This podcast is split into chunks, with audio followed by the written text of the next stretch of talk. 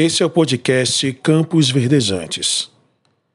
Uma mensagem do pastor para as ovelhas. Hoje é domingo, dia 13 de dezembro de 2020.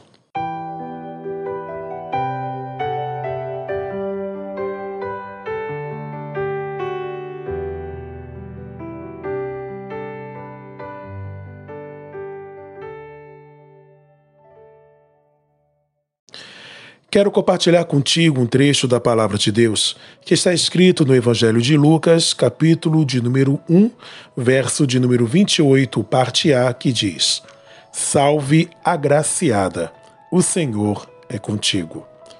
Que Deus nos abençoe através da sua rica palavra em nossos corações. Imagine a cena. Você é uma jovem com cerca de 17 anos de idade que vive em uma pequena cidade da Palestina no início da era cristã. Você está noiva de um jovem carpinteiro e prestes a constituir uma família. E qual era o seu sonho? O seu sonho era ter filhos e ser feliz. De repente, aparece um anjo. Lembrando que isso não era uma manifestação comum. Apenas os profetas, líderes religiosos e personagens importantes da história hebraica tiveram a oportunidade de ter contato com anjos.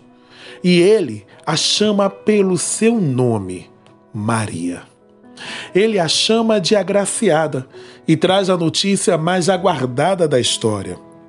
Ela seria a mãe do Messias, do Salvador do mundo. Mas logo eu, pensou Maria, como assim? Queridos, eu lhe convido a refletir no termo usado pelo anjo Gabriel ao saudar Maria, agraciada. A palavra é derivada da expressão graça, que significa favor não merecido. Se observarmos o contexto histórico pessoal de Maria, veremos que ela não preencheria os nossos requisitos para ser a mãe do Rei dos Reis. Vejamos. O futuro rei deveria ser, na nossa concepção, filho de alguém da linhagem real. E mesmo José, noivo de Maria, ter sido descendente direto da casa de Davi, ele não tinha um trono. Israel não era um país independente, era uma nação sob ocupação estrangeira. Nós também não éramos independentes. Estávamos presos e sob ocupação do pecado. Perdemos a condição de filhos ao cedermos à tentação. Não merecíamos, mas o Rei dos Reis escolheu viver em nós e entre nós. Isso é graça. Pelo nosso critério, o Rei dos Reis deveria nascer na capital do país. Mas Maria era de Nazaré, uma cidade estigmatizada pela pobreza e pela violência. Anos mais tarde, Natanael, ao saber de Jesus, afirmaria: Pode vir alguma coisa boa de Nazaré? João capítulo 1, verso 46. Somos, afinal, dignos de alguma coisa? Merecemos o amor de Deus quando deliberadamente o rejeitamos, optando viver em pecado? Merecemos ser salvos quando fomos nós que largamos a mão de Deus, buscando ter uma vida em total desacordo à Sua palavra? Somos Nazaré também. Somos pobres espiritualmente e violentos em termos de rebeldia e pecado, mas fomos alcançados pela Sua graça. Fomos agraciados pelo amor e pela misericórdia de Deus.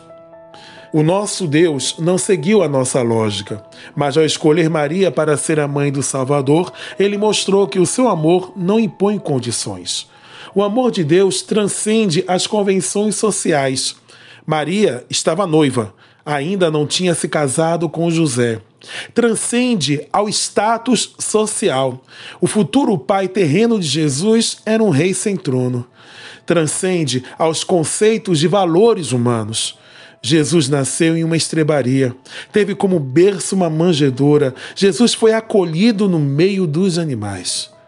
Tudo isso por simplesmente nos amar. Um amor que deixou a adoração celestial, o trono universal, que se encarnou para tornar possível a vida eterna à humanidade mediante o seu sacrifício na cruz do Calvário em nosso lugar. por isso, logo Maria. Por isso, logo eu e você. Sim, querido ouvinte, somos agraciados. Portanto, rendamos ao Senhor Jesus o nosso louvor e adoração. Rendamos graças pelo seu amor, porque ele vive entre nós e em nós. Aleluia! Louvado seja o nome do Senhor. Cheiro no coração. Que Ele o abençoe.